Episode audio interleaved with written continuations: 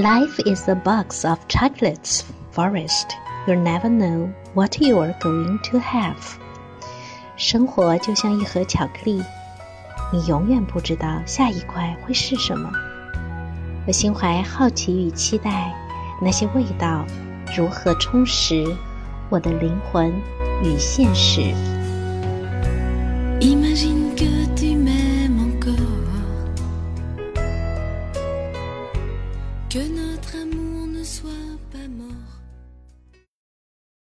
Good morning, and uh, I record a sentence and an idiom that uh, thousands women had thousands face, and so women is the beings that most difficult to understand in the world. And uh, also, one of my male friends told me that uh, as a woman, I have the right to be very emotional. But that will cause me to be a little bit shame. It is because that uh, if I am not emotional, I'll you know, think that maybe I less some femininity. But what is the reality or the truth? Well, let's enter into today's ring of Marianne von Franz, The Feminine in Fairy Tales. Well, let's start. On a primitive level, the image of the real woman and the image of the anima of man is more or less the same thing and in our civilization underwent certain slow secular processes of transformation which took about three or four hundred years. This slow movement of development is probably the sum of thousands of individual reactions, which in the course of centuries have surfaced and suddenly broken out as a movement in time. Possibly, the bitterness resulting from being rejected and insufficiently appreciated experienced by many thousands of women. Brought first and collective outburst of women's emancipation in the early 19th, 90s and slowly developed in many individuals and then suddenly appeared on the surface so that people became aware of it. Previously reactions had taken place underground. Thus, there are movements which have a psychological background and are the sum of many individual experiences. We have thus to start with a paradox. Feminine figures in fairy tales are neither the pattern of the anima nor of the real woman, but of both, because sometimes it is one and sometimes another. But it is a very good guess to say that some fairy tales illustrate more the real woman and others more the man's anima, according to the sex of the last person who wrote down the story, thereby giving it a slightly different nuance. A friend of mine, a school teacher, taught drawing and painting and gave us a theme for painting a scene out of the fairy tale entitled Faithful John. In my view, the story mirrors masculine psychology. There is only one pale anima figure in it. The teacher gave it to a mixed class of boys and girls, who might choose anything. All the children were enthusiastic, and the boys naturally chose heroic and dramatic scenes, which the girls picked on the one feminine figure in the tale, identifying with that as the boys identified with the male figure, so that the pictures give quite different aspect of the story. Thus, Obviously, different characteristics are emphasized according to the sex of the person retelling the story. We therefore may make the hypothesis that in some fairy tales the feminine formative influence has been greater and in others the male. But one can never be sure whether the woman or the anima is represented.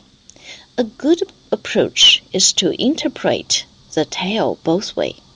Then it can be seen that some, when interpreted from the feminine angle, give a lot of rich material, but from the men's angle seem not so revealing. Following these impressions, I have selected a few of Grimm's stories which can be interpreted from the feminine angle but I do not assert that they have nothing to do with the anima problem. As to the figures in the story, it has been said, wrongly I think, that the myth is the story of the gods and the fairy tale the story of ordinary people. That the heroes and participants in fairy tales are ordinary, being while in myth they are god and semi-gods. A problem with this story, this theory, however, is that in some fairy tales the names point to gods. For instance, I shall discuss Sleeping Beauty or Briar Rose, in which, in many versions, the children are called Sun and Moon. Now, the mother of the sun and the moon is not an ordinary human being, so you could say it is a symbol. But if the children are called sun and moon, or day and dawn, as in other versions, you are away again in the realm of what we normally call the world of the god. So you cannot build up a theory on the basis of the difference. From a psychological angle, we know that their archetypal figures and have, in their essence, nothing to do with ordinary human beings and human personalities as we deal with them in human psychology. For this reason, I will assume that there is no difference between fairy tales and myths, but rather that they both deal with archetypal figures.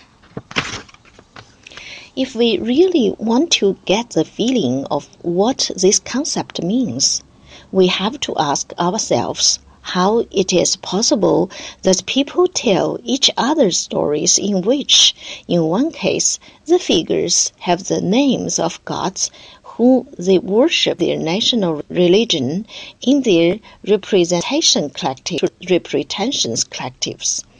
The difference lies in historical reason, which I cannot discuss here.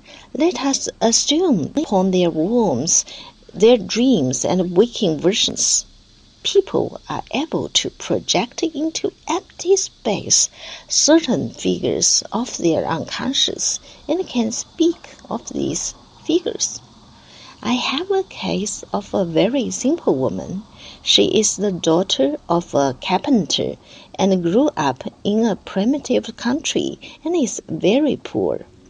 She is a very severe schizophrenic borderline case. If not an actual schizophrenic, she has the most amazing voices, visions, and dreams and archetypal material. Though she had learned to be a hairdresser, she could not carry on because of her many fantasies. So she is a charwoman, but so quarrelsome and crazy and difficult that she has to clean up empty factories and work when there is nobody else around. She has been thrown out to the borders of human society. But she is a really religious people who might be compared with the German mystic Teresa von Kornhausen, except that she is so swallowed up by her vision that she cannot function outwardly. She wanted to get into contact with me. but was not able to function for the first sixty minutes of the analytical hour. Her ego complex is too weak. First, she had to get the feeling of the place and of me, and she said that one could not talk about such subjects as God right away. I think that is true, for the atmosphere needs intimacy and friendship to be able to share a tremendous secret. So, in this special case, I agreed that we could see each other less often, and for that I could give her a whole afternoon. Also, I do not see her in my consulting room. We go to an inn and drink something together, or go elsewhere. She either does not talk or only on foolish subject for about an hour and a half, which is exhausting, exhausting, and then generally I either begin nervously to look at my watch or remark that I have to be back at seven o'clock to call her back to rea reality. Then she suddenly starts to talk about her inexperiences, usually with a jump and very often tells me a dream as though it were real. To strengthen her consciousness and keep her out of the archetypal world, I say, yes, but it was a dream. And to this she always agrees. She's not too confused to re realize that, but then I notice that she cannot go on, for she is disturbed like an artist when you intrude upon his or her work. If you are artistically inspired and in the full swing of a new inspiration, you can be lamed by such an interpretation and lose the thread. This first well up of creative idea must not be disturbed. One should never talk about such ideas before they have taken definite shape, for they're as delicate as newborn babies.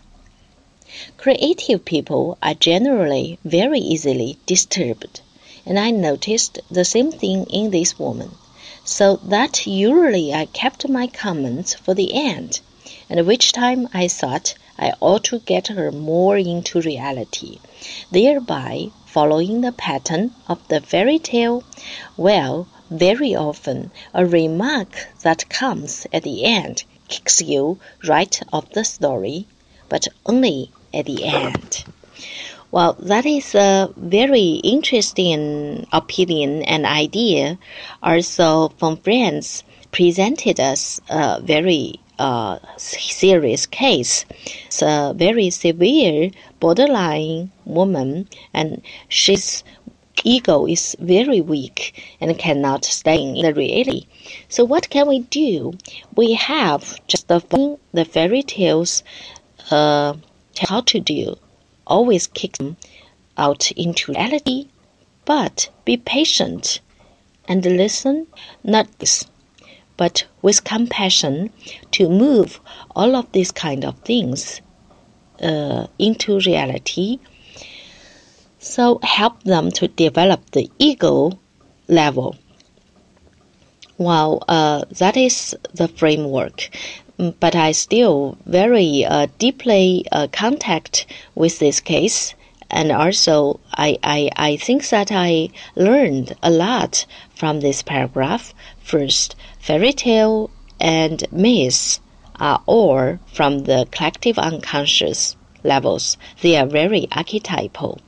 Uh, second, we have to find uh, the old version and uh, not the man anima drive uh, rewrite version to understand and learn something from the feminine development way from this fairy tale.